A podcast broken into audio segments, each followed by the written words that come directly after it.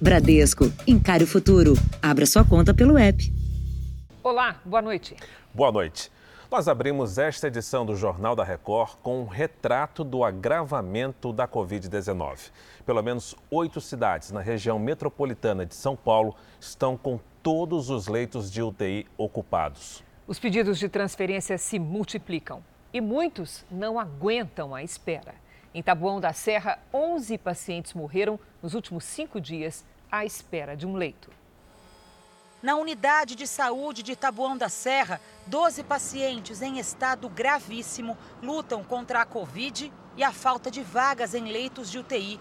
A cidade não tem unidade de terapia intensiva e depende do governo do estado para realizar as transferências. Desde a última sexta-feira, 11 pacientes com a doença morreram aqui entre elas a avó da Pamela, Dona Dineia. Ela foi entubada, mas infelizmente faleceu por falta de vaga, né, na UTI. A neta não teve nem tempo para o luto. Assim que a avó morreu, a família começou a busca por um leito para o avô, também com Covid e entubado na mesma unidade. Hoje, depois de muita angústia, a Pamela recebeu a notícia de que ele será transferido. Obrigada, eu só eu não consigo falar desculpa. Eu só não entendo porque eles não conseguiram antes. Meu tio veio hoje, ele que está aqui também.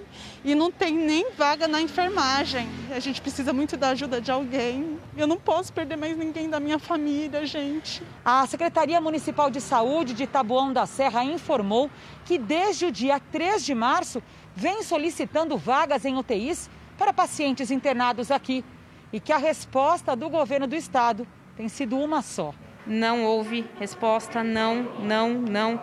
O governo do estado, desde o dia 3 de março, vem negando todas as vagas. O que, que, pode acontecer se essas vagas não chegarem nas próximas horas? Infelizmente, a notícia do óbito desses pacientes pode chegar a qualquer momento. Em nota, a Central de Regulação de Vagas do governo diz que vem atendendo os pedidos do município e que as mortes ocorreram não por ausência de medidas pelo Estado, mas pela gravidade clínica dos pacientes. Mas, segundo prefeituras da Grande São Paulo, 57 doentes aguardam transferência para UTIs em seis municípios. Em Ribeirão Pires, duas pessoas morreram nos últimos sete dias enquanto esperavam por uma vaga. A rede de oxigênio, tanto da UPA quanto do, do, hospital de campanha, não está dando conta da demanda e do excesso de oxigênio utilizado por essas pessoas. Estamos com quatro pessoas aqui, estado crítico, precisando de vagas para transferi-las para outros municípios e nós não conseguimos. Estamos realmente no caos. Veja agora outros destaques do dia. Brasil tem 1.972 mortes por Covid em um dia. Congresso cobra do ministro da Saúde um cronograma de vacinação. Câmara analisa a proposta que abre caminho para a volta do auxílio emergencial.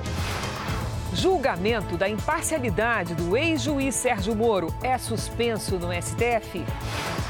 Justiça italiana confirma a condenação de Robinho por estupro. Na série especial, DNA ajuda a polícia a identificar um estuprador 11 anos depois do crime.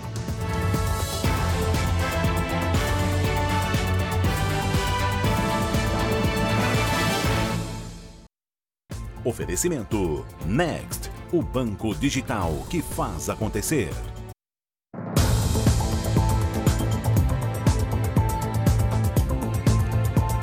Controladoria Geral do Estado de Minas Gerais e o Ministério Público investigam a denúncia de que servidores públicos furaram a fila de vacinação contra a Covid-19.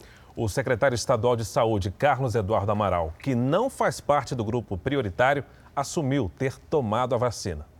Minas Gerais recebeu até agora pouco mais de 1 milhão e 800 mil doses da vacina, o suficiente para imunizar apenas 4% dos mineiros, considerando as duas etapas de prevenção. A Controladoria Geral do Estado e o Ministério Público investigam denúncias de que os imunizantes, ainda escassos, também estariam sendo aplicados em pessoas que não fazem parte dos grupos prioritários, como idosos e profissionais da saúde saúde da linha de frente contra a Covid. A investigação começou pelo próprio governo do estado, responsável pela distribuição das vacinas. Só na Secretaria de Estado da Saúde constam na lista de imunizados fotógrafos, motoristas e o próprio secretário, que já recebeu a primeira dose da Coronavac, enquanto o chefe dele, governador Romeu Zema, não recebeu nenhuma, alegando que prefere esperar a vez dele, a exemplo do prefeito da capital mineira, Alexandre Calil. De acordo com o secretário, que alega já ter vacinado sete de cada dez profissionais com a primeira dose, os servidores incluídos como prioridade visitam hospitais e viajam para o interior do estado para ajudar no combate à pandemia. Nós temos assessores que vão na Força Tarefa, nós temos assessor de comunicação que vai na Força Tarefa, nós temos fotógrafo que vai na Força Tarefa, motoristas do SAMU recebem a vacinação também, porque eles vão para a linha de frente. Em Santa Catarina, o Ministério Público e o Tribunal de Contas do Estado pressionam o governo local por medidas mais restritivas de combate ao coronavírus. O estado tem fila de espera por leitos de UTI e a maior média de mortes desde o início da pandemia. A situação também é grave no Paraná, onde os hospitais estão lotados. Em Foz do Iguaçu, no Paraná, o número de leitos de UTI no hospital municipal aumentou de 17 para 70 em um ano. Mas os casos de Covid também não param de crescer e não há mais vagas na terapia intensiva. A gente pensa né, que quanto mais leitos ofertarmos, todos serão ocupados, não tenhamos dúvida disso. Porém, a gente precisa barrar, né, a gente precisa fazer uma barreira para que isso não se prolongue mais. Em Londrina, o número de mortes diárias aumentou Segundo a Secretaria Municipal de Saúde, 100% dos leitos de enfermaria e 98% dos leitos de UTI estão ocupados. Santa Catarina registra a maior média de mortes desde o início da pandemia. Foram 82 por dia só na primeira semana de março uma a cada 18 minutos. O Ministério Público de Santa Catarina avalia que as medidas adotadas até agora pelo governo não foram suficientes para conter o avanço da pandemia. O Estado teve dois fins de semana com atividades econômicas paradas, mas os promotores pedem ações mais efetivas para o enfrentamento à Covid-19. O Ministério Público alerta ainda que mais de 400 pacientes aguardam leitos de UTI em Santa Catarina. O Tribunal de Contas do Estado defende o fechamento das atividades econômicas não essenciais por um prazo de duas semanas. Medidas restritivas sem a devida fiscalização não são efetivas. Então, quando se pensar em medidas que porventura se tomem de forma mais restritiva, paralelamente é preciso pensar e planejar também a devida fiscalização. O Rio Grande do Sul completa um ano de pandemia com superlotação de hospitais e leitos improvisados. A situação é de colapso dos sistemas de saúde, com todos os municípios do estado enfrentando o coronavírus. No dia 10 de março do ano passado, o Rio Grande do Sul registrou o primeiro caso de coronavírus. Um ano depois, o estado vive o pior estágio da pandemia com a circulação de novas variantes. Hoje você não consegue, num hospital, nenhum hospital, ter acesso à UTI no exato momento que você precisa. Já são mais de 700 mil pessoas infectadas pelo coronavírus no estado e mais de 13.800 mortes por Covid. Somente hoje foram confirmados 12.200 novos casos. O sistema de saúde entrou em colapso. A superlotação, que ultrapassa os 100%, faz com que os hospitais tenham que improvisar leitos. Isso significa que há mais pacientes internados do que vagas. 110%, 120% dos leitos estão ocupados de UTIs, significa que foi aumentado em 20% a capacidade de leitos de UTI, ou seja, Algumas salas de recuperação são transformadas em salas de UTI. Todas as 497 cidades do Rio Grande do Sul registraram casos de Covid-19. E a adoção da bandeira preta, similar à vermelha em outros estados, ainda não apresentou reflexos na tentativa de frear a pandemia. A estimativa das autoridades é de que essa medida, anunciada no dia 27 de fevereiro, comece a ser percebida em duas ou em até três semanas. Para ajudar no combate ao vírus, o Estado vai receber novas doses da vacina contra a Covid-19. São 187.800 unidades que ajudam a dar esperança. O lote de vacinas chega daqui a pouco, às nove da noite. Pesquisadores da Fiocruz fazem um alerta. Quase todas as capitais do país estão em nível crítico de ocupação dos leitos de UTI. A Priscila Tovic tem mais informações direto do Rio de Janeiro. Boa noite, Priscila. Oi, Cris. Boa noite. Boa noite a todos. Essa é a situação em 25 das 27 capitais do país. As taxas de ocupação estão acima dos 80%. Segundo uma análise da Fiocruz, em 15 delas o número de leitos ocupados preocupa ainda mais, porque a lotação está acima dos 90%. A, so a situação só é mais amena em Belo Horizonte e Belém. Esse quadro indica uma sobrecarga do sistema de saúde. Pesquisadores dizem que os números reforçam a necessidade de medidas ainda mais rigorosas para restringir a circulação de pessoas e evitar aglomerações, além do cumprimento do distanciamento físico, do uso de máscaras e também da higienização das mãos. Cris Fara. Obrigada, Priscila. E do Rio de Janeiro, vamos a Brasília, porque o Ministério da Saúde começou a distribuição de mais doses da Coronavac. Quem tem as informações é a nossa colega a repórter Nathalie Machado. Boa noite, Nathalie.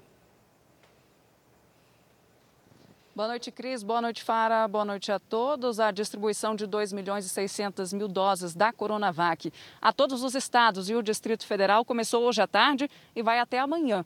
De acordo com o Ministério da Saúde, aproximadamente 1 milhão e 200 mil pessoas dos grupos prioritários devem ser imunizadas. A região Sudeste vai ficar com o maior número de doses, pois tem população maior, seguida da região Sul. A promessa é entregar 30 milhões de doses no mês de março. E o Ministério da Saúde solicitou ajuda à Embaixada da China para a compra de 30 milhões de doses da vacina da farmacêutica Sinopharm, ainda no primeiro semestre deste ano. A ideia é justamente ampliar a disponibilização de doses para todo o país. E no Congresso, os presidentes da Câmara, Arthur Lira, e do Senado, Rodrigo Pacheco, pediram, deram, na verdade, 24 horas para o ministro da Saúde dar explicações sobre a diminuição de disponibilização da vacina de Oxford em março. Cris Fara. Ok, Natalia, obrigada pelas informações. Vamos agora aos números de hoje da pandemia no Brasil. Segundo o Ministério da Saúde, o país tem mais de 11 milhões 122 mil casos da Covid-19. São mais de 268 mil mortos. Foram 1.972 mortes nas últimas 24 horas. Um novo recorde de óbitos em apenas um dia. Há uma grande expectativa em todo o país pela retomada dos pagamentos do auxílio emergencial. Além de movimentar a economia, esse dinheiro pode salvar milhões de brasileiros que enfrentam dificuldades por causa da pandemia. Já são três contas de água e duas de energia atrasadas na casa da Sarajane.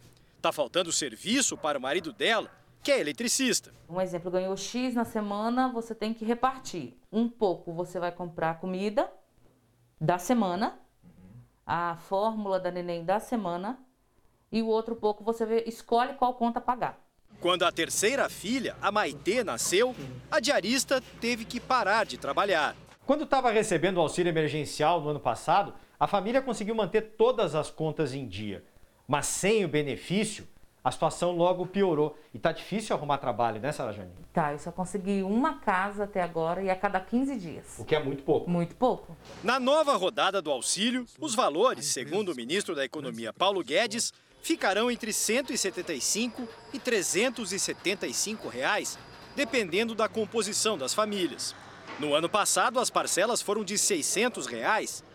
O dinheiro injetado, segundo este analista, evitou que a economia brasileira tivesse um tombo ainda maior. Se mostrou extremamente importante para o PIB cair 4,1% e não 10%, como se previa no começo da, da pandemia. As pessoas que ficaram sem renda do dia para a noite ou com a sua empresa fechada durante meses tiveram que, pelo menos, comprar comida para sua família. Para a Confederação Nacional do Comércio, as novas parcelas de auxílio emergencial devem estimular o consumo e são fundamentais para o setor. O auxílio emergencial ele vai ajudar né, a manter aí algum nível de consumo, a manter a renda das pessoas, ele vai ajudar aí principalmente no consumo daqueles produtos essenciais do dia a dia. Se a volta do benefício é importante para a economia, os analistas alertam. Também é fundamental que o governo busque compensar o gasto, mantenha o equilíbrio das contas. Um país é como a nossa casa. Se na nossa casa a gente ganha 100 reais no mês e gasta 200, a coisa vai explodir. Daqui a pouco os bancos não te dão mais crédito para fechar a tua conta. Para quem precisa dessa ajuda, o dinheiro será um alívio, até que a vida comece a voltar ao normal. É a certeza que você vai ter que pelo menos o arroz e feijão você vai ter. Veja a seguir: Câmara deve votar amanhã a PEC que abre caminho para o auxílio emergencial. E na série especial, como um pedaço de pano ou suor podem resolver crimes antes sem solução.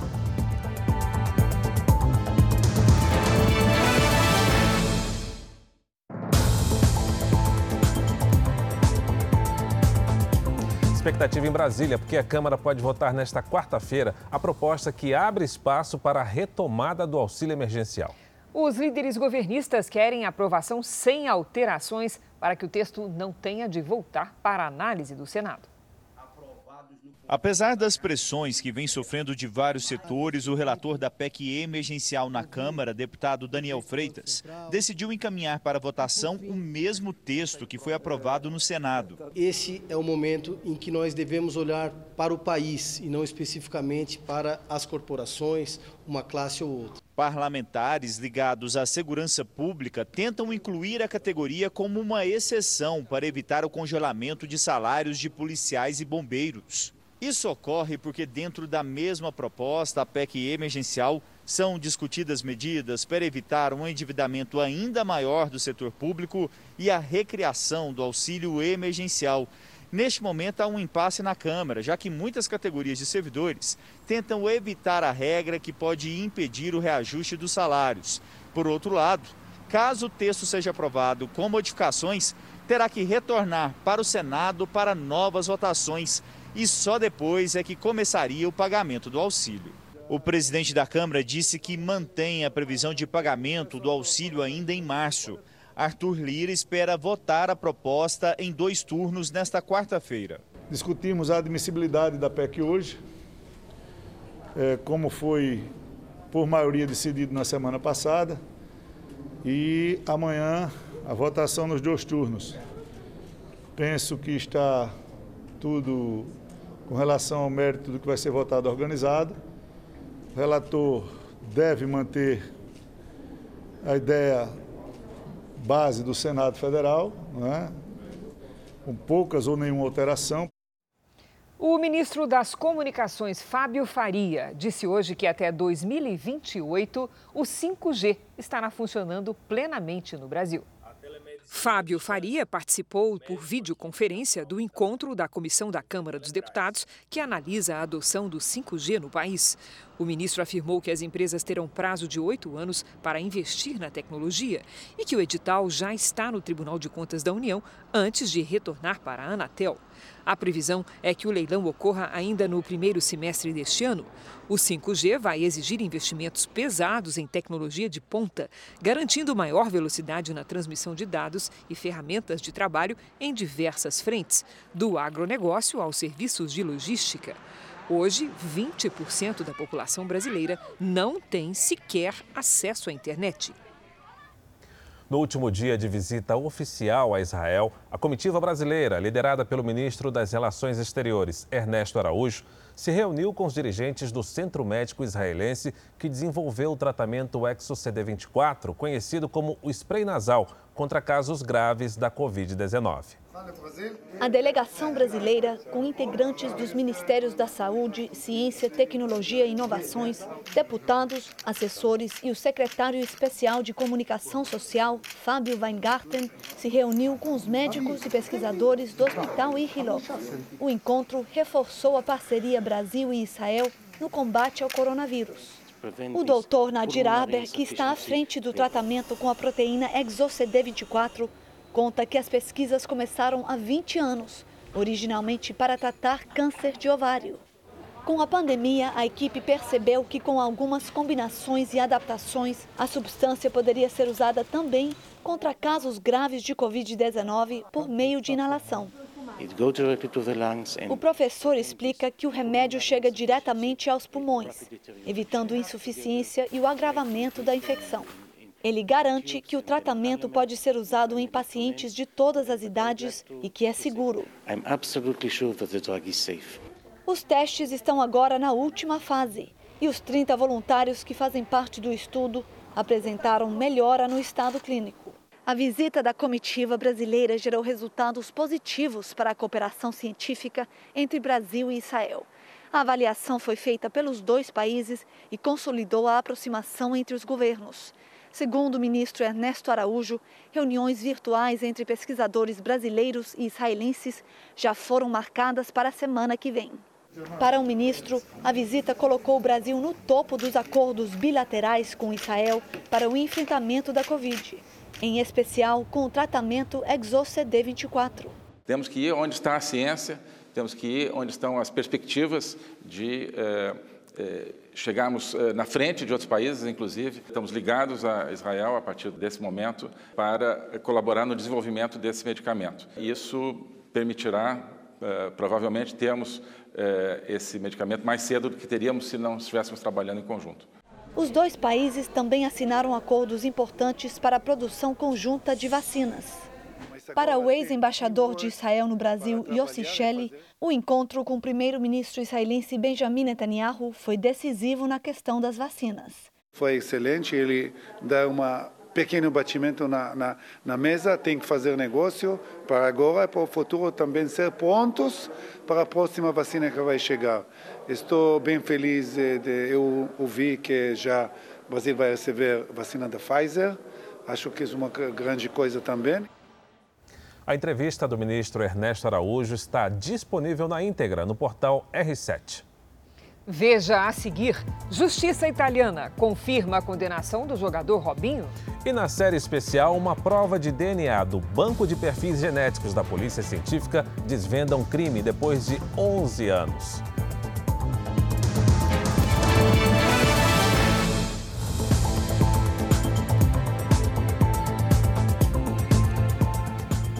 O desemprego foi considerado o pior problema do país, segundo o levantamento da Confederação Nacional da Indústria. E o detalhe, hein, Cris? Mesmo em época de pandemia, com graves problemas na saúde pública. Desempregado há um ano, Moacir ganha vida atualmente como motorista de aplicativo. A carteira de trabalho assinada é para ele a meta desse ano. O cara sem emprego, ele vai viver do quê? O desemprego foi considerado o pior problema do país, segundo um levantamento da Confederação Nacional da Indústria. Foi o que apontaram 51% das pessoas que responderam à pesquisa.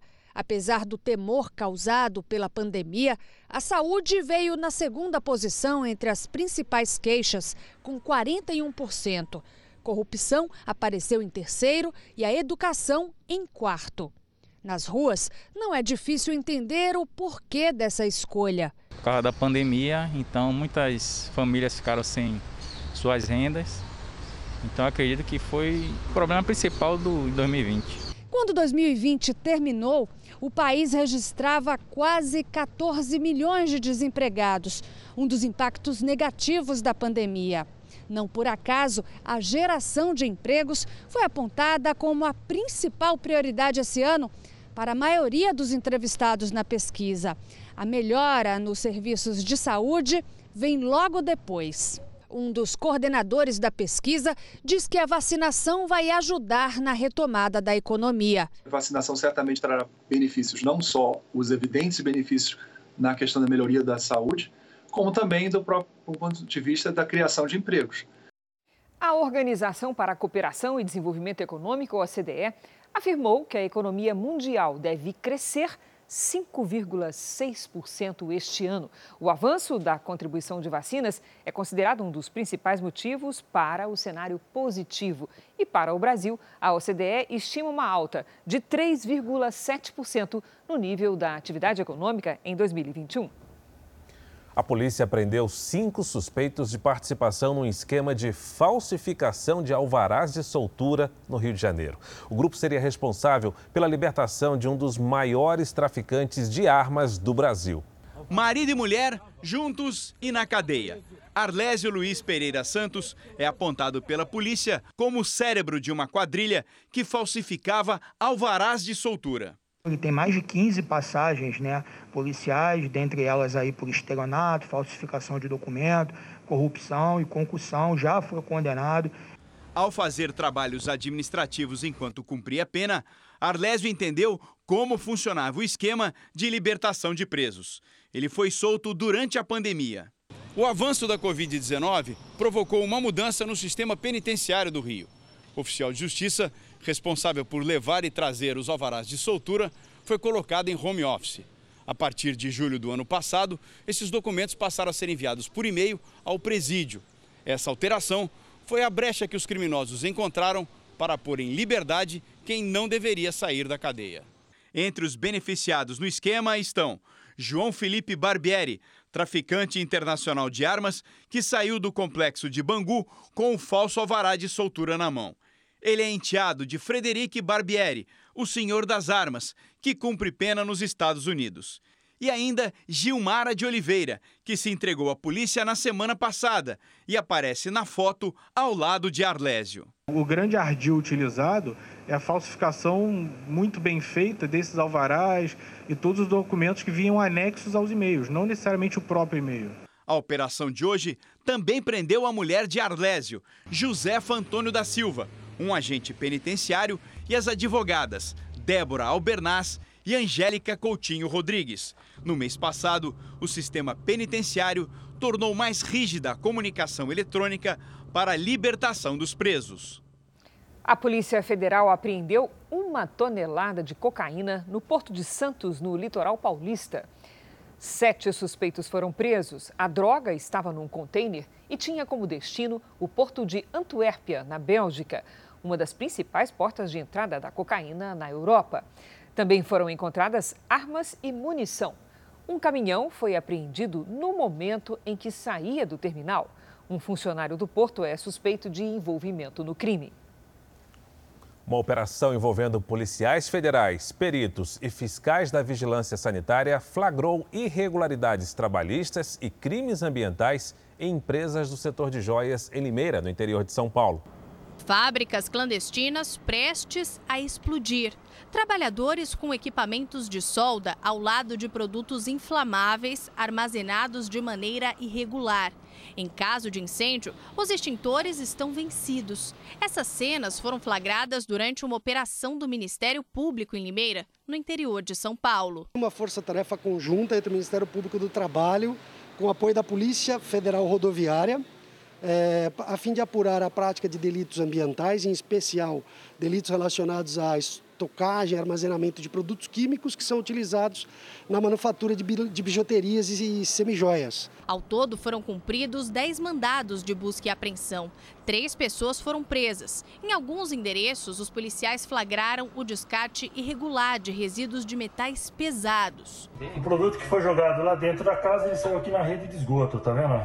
O lugar foi todo corroído pelo ácido, que de longe já sufoca e arde os olhos. Quando as equipes chegaram aqui com mandado de busca, várias pessoas estavam trabalhando sem nenhum tipo de equipamento de proteção. Esse jovem é um dos muitos moradores da cidade que trabalham na produção de joias e bijuterias. A atividade responde por 40% da economia em Limeira. Esse material barrento, encontrado por toda parte e na roupa dele, é o mesmo usado na fabricação das joias e é considerado altamente tóxico. Tem dificuldade para respirar o cheiro daquela solda de joia. A cidade tem aproximadamente 600 empresas legalizadas que produzem cerca de 50 toneladas de peças por mês.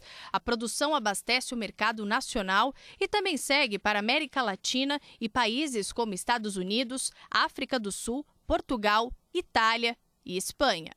Contudo, com a pandemia, nós ficamos muito preocupados a respeito de como estaria essa situação. Essas pequenas oficinas, elas eh, trabalham em ambientes fechados, confinados. Está cada vez mais difícil encontrar uma vaga na rua para estacionar de graça em São Paulo. Nos últimos quatro meses, foram criadas mais de 7 mil vagas pagas. O crescimento acontece na mesma época que uma empresa assumiu a concessão para administrar o serviço na maior cidade do país. Placas como esta agora estão por toda parte em São Paulo. Motoristas foram surpreendidos com a mudança e não gostaram. Devia conversar primeiro com, com o público, né, com a sociedade, para depois tomar uma decisão daquilo que isso possa impactar na vida das pessoas. Não foi só isso. Para muitos, as vagas agora pagas afastam os motoristas que antes estacionavam nos locais livres da tarifa. Com essa zona azul, ninguém para aqui mais. Levantamento feito pelo Núcleo de Jornalismo Investigativo da Record TV, com base na Lei de Acesso à Informação, revela que de novembro de 2019 a fevereiro de 2020, quando a administração ainda era da Prefeitura de São Paulo, 25 ruas e avenidas foram incluídas no sistema de estacionamento. Um ano depois, no mesmo período, 187 vias passaram a integrar a Zona Azul, um aumento de quase sete vezes desde a privatização. Apesar do edital do contrato de concessão vencido pela Estapar prever aumento no número de vagas, a ampliação de ruas que integram o sistema é criticada por quem estuda a mobilidade urbana. Por que ficou represado antes e, de repente, assinaram o contrato de concessão e aí é, existe uma disseminação de criação de vagas por toda a cidade. Para ele, a criação extensiva de vagas vem na contramão do que é feito nas cidades mais modernas do mundo. Hoje em dia, a gente está querendo liberar espaço no sistema viário para a fluidez de circulação viária, não só de automóveis, mas também de pedestres. O edital de concessão foi lançado em janeiro de 2019, a partir do interesse da empresa que foi a vencedora que chamou a atenção do Ministério Público foi que, para participar da concorrência, a Prefeitura exigiu um pagamento antecipado no valor de 595 milhões de reais, 40% do total. Segundo a promotoria, o alto valor restringiu a competitividade da licitação. A Hora Parque, ligada a Estapar, venceu com uma proposta de 1 bilhão e 300 milhões de reais para administrar o serviço por 15 anos. No dia 17 de novembro de 2020, a Hora Parque começa a administrar o serviço na cidade e é também a partir desta mesma data que pode ser constatado o aumento do número de vagas agora pagas. Principalmente na questão das receitas, pode permitir uma ampla margem de manipulação de preços e de vantagens depois para a empresa concessionária, que, se melhor trabalhadas com o próprio município, poderá, poderia gerar uma renda muito maior para o município, para os munícipes. O Ministério Público já acionou a Justiça com a alegação de que o novo modelo de cobrança pode causar enriquecimento ilícito e prejuízo de 750 milhões de reais aos cofres públicos. A Prefeitura de São Paulo diz que ainda vão ser regularizadas 900 vagas pagas, como prevê o contrato, e que os custos de instalação são da empresa que administra o serviço. A nota diz que houve ganho para a Prefeitura e que são feitos estudos para a criação de vagas, levando em conta a dinâmica da cidade. A empresa Estapar não quis se pronunciar.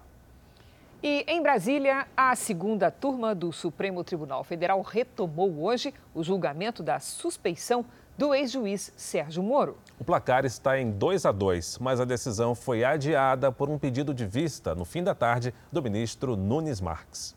O presidente da segunda turma do Supremo, ministro Gilmar Mendes, decidiu pautar o julgamento da suspeição do ex-juiz em relação às condenações de Lula no fim da manhã. A análise do habeas corpus começou há dois anos, mas foi paralisada a pedido do próprio Gilmar Mendes. O ministro Edson Fachin, que já havia votado contra a suspeição, pediu o adiamento da sessão. Argumentou que a decisão dada por ele ontem para anular as condenações do ex-presidente tiraria a necessidade de análise pelo colegiado. Entendi pela perda do objeto deste habeas corpus não justificam a continuidade do julgamento neste habeas corpus 164493, evitando-se a prolação de decisões contraditórias. O pedido foi recusado por todos os ministros e Gilmar Mendes retomou o voto. Contextualizou os fatos da operação com mensagens interceptadas ilegalmente por hackers, com diálogos entre procuradores da Lava Jato. Concluiu que havia um conluio entre a Força Tarefa e Sérgio Moro e considerou Moro parcial nas condenações. Olhar em retrospecto não esconde que o juiz Sérgio Moro, diversas vezes, não se conteve, usando uma expressão muito clara, em pular o balcão. Na ordenação dos atos acusadores, o magistrado gerenciava os efeitos extraprocessuais da exposição midiática dos acusados. Ressalto que a suspeição do julgador se fundamenta em fatos concretos e específicos contra Luiz Inácio Lula da Silva, em razão de interesses políticos próprios do ex-juiz Sérgio Moro. Depois do voto do ministro Gilmar Mendes, o julgamento foi interrompido por um pedido de vista do ministro Cássio Nunes Marques. Ele justificou que, como é novo no Supremo Tribunal Federal, ainda não teve tempo de analisar o caso e pediu mais prazo para se aprofundar no assunto. Eu peço, apresento minhas escusas a Vossas Excelências, mas eu preciso pedir vista para analisar o conteúdo desse processo. Um processo de extrema relevância e eu não poderia é, proferir um voto é, sem um estudo mais acurado. A ministra Carmen Lúcia, que havia votado contra a suspeição de Moro, preferiu esperar o voto do ministro Nunes Marques para se manifestar. Já o ministro Ricardo Lewandowski adiantou o voto e, com base nas mensagens hackeadas, afirmou que a conduta de Moro no processo foi inadequada. Lewandowski votou pela suspeição de Moro, decretando a nulidade de todos os atos processuais desde o início. O comportamento do juiz Moro justificaria sua suspeição por sua explícita falta de imparcialidade pelas repetidas antecipações de julgamento. Agora, o julgamento não tem data para ser retomado, o que só vai acontecer quando o ministro Nunes Marques solicitar. Vamos agora com a opinião do Augusto Nunes. Boa noite, Augusto. Boa noite, Cris. Boa noite, Fara. Boa noite a você que nos acompanha. Nesta segunda-feira, o Brasil foi surpreendido por Edson Fachin, ministro do Supremo Tribunal Federal, que resolveu anular as condenações impostas ao ex-presidente Lula pela Justiça Federal de Curitiba e confirmadas pelo Tribunal Regional Federal. Ao alegar que a Lava Jato de Curitiba só pode lidar com bandalheiras envolvendo a Petrobras, Faquim faz de conta que Lula não foi favorecido por empreiteiros que saquearam a estatal em parceria com diretores que nomeou. E Faquim liberou um ex-presidiário para disputar a presidência da República em 2022. Há poucas horas, a segunda turma do STF rejeitou um pedido de Faquim e decidiu julgar o habeas corpus em que advogados de Lula exigem que seja reconhecida a parcialidade de Sérgio Moro. No faroeste à brasileira, é o bandido que persegue o juiz. O Supremo Tribunal Federal existe para defender a Constituição, desfazer dúvidas e garantir a segurança jurídica com decisões claras e coerentes. A maioria dos atuais ministros se expressa num juridiquês indecifrável e tortura a Constituição com decisões ditadas por motivos políticos. Assim, o Supremo pode acabar eternizando o clima de insegurança jurídica. Vamos ver como está agora o andamento da vacinação em todo o país. Mais de 8 milhões 681 mil pessoas já receberam a vacina contra o coronavírus. O Brasil alcançou 4% da população vacinada e mais de 2 milhões 958 mil tomaram a segunda dose da vacina. O Amazonas já tem 311.883 moradores vacinados, ou seja, 7,41%. Amanhã, na capital, Manaus, começa a vacinação para idosos com 63 e 64 anos de idade. Já no vizinho Pará, também na região norte, 188.415 pessoas tomaram a primeira dose, pouco mais de 2%. São Paulo imunizou mais de 2 milhões e 549 mil moradores, o que significa 5,51%. E o Rio Grande do Sul tem 558.172 pessoas vacinadas, ou seja, 4,89%. No portal r7.com você pode acompanhar a situação de todos os estados no mapa interativo. Os Jogos Olímpicos de Tóquio não vão receber público estrangeiro por causa da pandemia da Covid-19. A informação foi divulgada por agências de notícias japonesas. A decisão de não receber torcedores estrangeiros foi tomada por causa das variantes do coronavírus que surgiram em diversas partes do mundo. Já a cerimônia de abertura acontecerá sem público, com presença apenas de atletas e convidados especiais. Hoje, também por causa da pandemia, a Federação Internacional de Ginástica cancelou a Copa do Mundo, que seria realizada no mês de maio, em Tóquio, como um evento de testes para as Olimpíadas. Terça-feira de chuva forte de norte a sul do Brasil. Vamos ver quais são os alertas para esta quarta-feira com a Lidiane Sayuri. Boa noite, Lidi. Oi, Cris. Boa noite para você, para todo mundo que nos acompanha. Tem chuva pelo menos até o fim do mês. No começo da tarde, uma tempestade de granizo no Vale do Itajaí, em Santa Catarina, fez a temperatura cair 5 graus em apenas uma hora. Logo em seguida, um temporal arrancou o asfalto de algumas ruas de Belo Horizonte, em Minas Gerais. E amanhã estas cenas podem se repetir.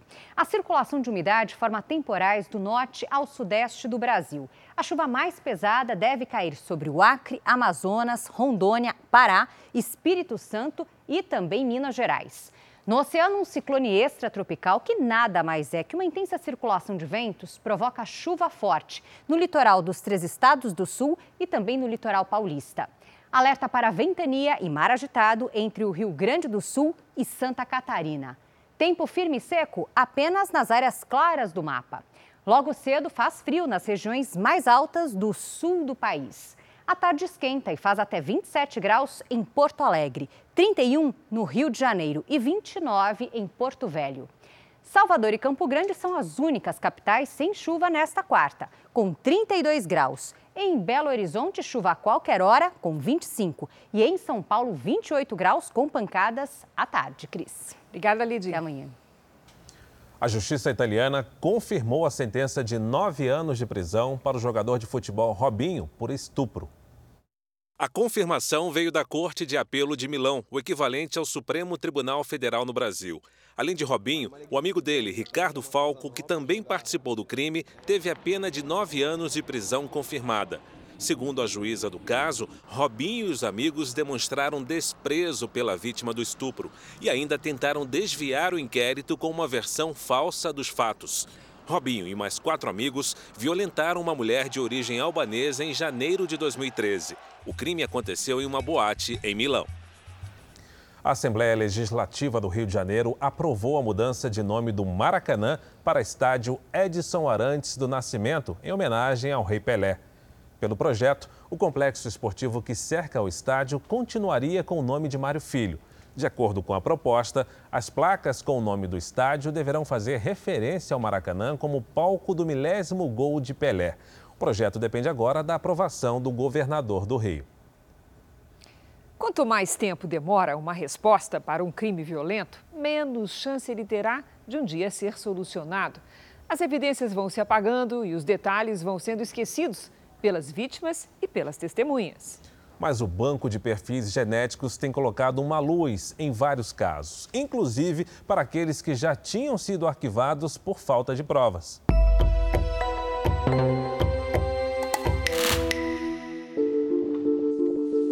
Onze longos anos. Tempo para esse homem seguir atrás das grades. Tempo que jamais será esquecido por essa mulher. Mas como essa história de violência e medo foi desvendada para só agora ter realmente um fim? A Talita acaba de chegar de mais uma ocorrência. O caso em que houve resistência à ação policial terminou em tiros e fuga em São Paulo. Do local, a perita criminal trouxe objetos que possivelmente eram dos suspeitos. Aqui começa outra parte da investigação policial. A coleta de elementos que ajudam na identificação dos envolvidos. De um boné caído dentro de um carro, vem informações importantes contidas no DNA da pessoa que usava. A gente tem aqui, nesse tecido do elástico, várias células da pele. E como todas as células, tem DNA. Nenhum vestígio pode ser deixado de lado. É como se fossem peças de um grande quebra-cabeças. A gente precisa é, retirar as células que elas podem estar aqui na superfície do objeto. Então, para fazer isso, a gente faz o uso desses suaves e aí a mesma coisa, a gente vai encaminhar esse material, esses dois suaves, para o laboratório de DNA e eles vão tentar fazer a extração e ver se conseguem identificar alguém. É por meio do DNA que se chega ao código mais profundo de um ser humano, uma identidade única, inconfundível. Há três anos, no Instituto de Criminalística de São Paulo, Talita faz parte da polícia científica, que lida com a chamada inteligência. Na carreira da jovem perita, está a responsabilidade de enxergar o cenário de um crime e tentar reconstruir como tudo aconteceu. A justiça é a gente conseguir dizer foi ou não foi aquela pessoa com maior certeza possível, para a gente tentar evitar mesmo culpabilizar e punir alguém que seja inocente, né? E esse tipo de análise ele é essencial para a gente ter isso. Esses materiais que foram coletados pelos peritos são trazidos para o núcleo de biologia e bioquímica. Nesta sala, tudo vai passar por um processo de classificação. Essas amostras serão analisadas por uma outra equipe de peritos. A partir daí é que será determinada como vai ser a próxima fase e como vai ser feito o exame de DNA. Nos laboratórios, tecnologia de ponta, a mesma usada em países da Europa e nos Estados Unidos. Os exames que a gente faz são bastante robustos e a tecnologia que a gente utiliza permite diferenciar um indivíduo em até mais de trilhões de indivíduos. A gente utiliza reagentes, né, que vão detectar regiões específicas do DNA e a gente vai ter essa coincidência somente quando for proveniente daquela pessoa. Em todo o Brasil, segundo o Ministério da Justiça, há 20 laboratórios que realizam esses exames. Juntos formam a rede integrada de bancos de perfis genéticos no ano passado, os resultados desses testes ajudaram em quase duas mil investigações em todo o país. Funciona assim: numa ponta, o banco de perfis genéticos recebe informações em código que surgem durante uma investigação policial. São vestígios do local dos crimes ou dos corpos das vítimas.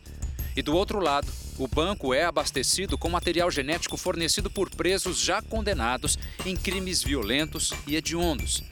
O que permite isso é a Lei de Identificação Criminal, que possibilitou até agora que cerca de 70 mil detentos tivessem seus DNAs registrados no sistema. Estima-se que outros 137.600 devam entrar para a mesma base. O banco também pode me indicar uma possível autoria quando a coincidência é entre o vestígio e um indivíduo identificado criminalmente. Então, o banco vai falar: olha, esse vestígio tem um perfil genético coincidente com o fulano de tal. Vai me dar um possível nome. Esse promotor de justiça do Distrito Federal diz que a desigualdade social se reflete na maneira em que as investigações são realizadas. Ele defende a implementação dos bancos de perfis genéticos como forma de acelerar as respostas para os crimes violentos, mas que a decisão passa por mais investimentos. A aposta, por exemplo, na tecnologia, ela permite uma melhor otimização dos trabalhos policiais. E, igualmente, a investigação desses crimes, que são, são crimes graves, porque guardam violência contra a pessoa e letalidade, igualmente devam centrar seus esforços no aprimoramento não só do aparato tecnológico, como também da utilização mais adequada da polícia técnico-científica. Como consequência da Lei de Identificação Criminal, em 2019 foram realizados mutirões em presídios de todo o país para coleta de material genético de detentos já condenados por crimes violentos. Só em São Paulo, cerca de 10 mil amostras foram recolhidas e enviadas para o banco de dados. Entre as amostras estava a deste homem, que cumpria pena no interior de São Paulo por violência sexual. Quando as informações do DNA dele entraram para o sistema, o programa encontrou as mesmas características de um material biológico colhido em uma vítima de estupro ocorrido havia 11 anos.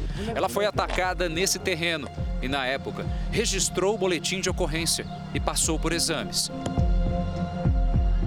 O delegado Jader Biazon foi quem atuou na ocorrência em 2009 mas o caso havia sido até arquivado por falta de provas.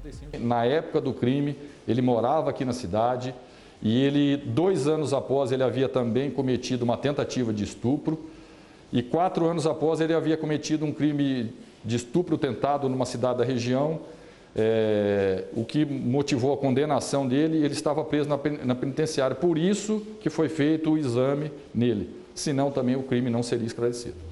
A vítima convive com os traumas deixados pelo estupro. Saber que o criminoso foi identificado traz mais alívio e força para superar as dificuldades. É justiça, né? Saber que ele não está impune, que ele pagou porque ele destruiu a minha vida. É algo que nunca vai ser apagado, mas pelo menos é uma sensação de alívio de saber que ele está atrás das grades e pagando pelo que ele fez. O Jornal da Record termina aqui. A edição de hoje na íntegra e também a nossa versão em podcast estão no Play Plus e em todas as nossas plataformas digitais. E à meia-noite e meia tem mais Jornal da Record. Fique agora com a novela Gênesis. A gente se vê amanhã. Até lá. Uma ótima noite para você e até amanhã.